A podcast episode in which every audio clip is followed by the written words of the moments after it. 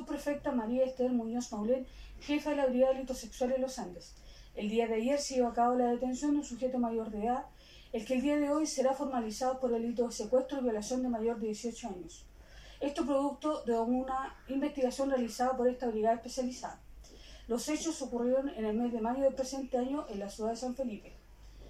Eh, el, fiscal eh, Alejandro Bustos emanó una orden de investigar la que dio resultados producto de los análisis científicos técnicos realizados por oficiales de esta unidad, especializada. Eh, el día de hoy pasó al control de la detención y será formalizado por los delitos antes mencionados.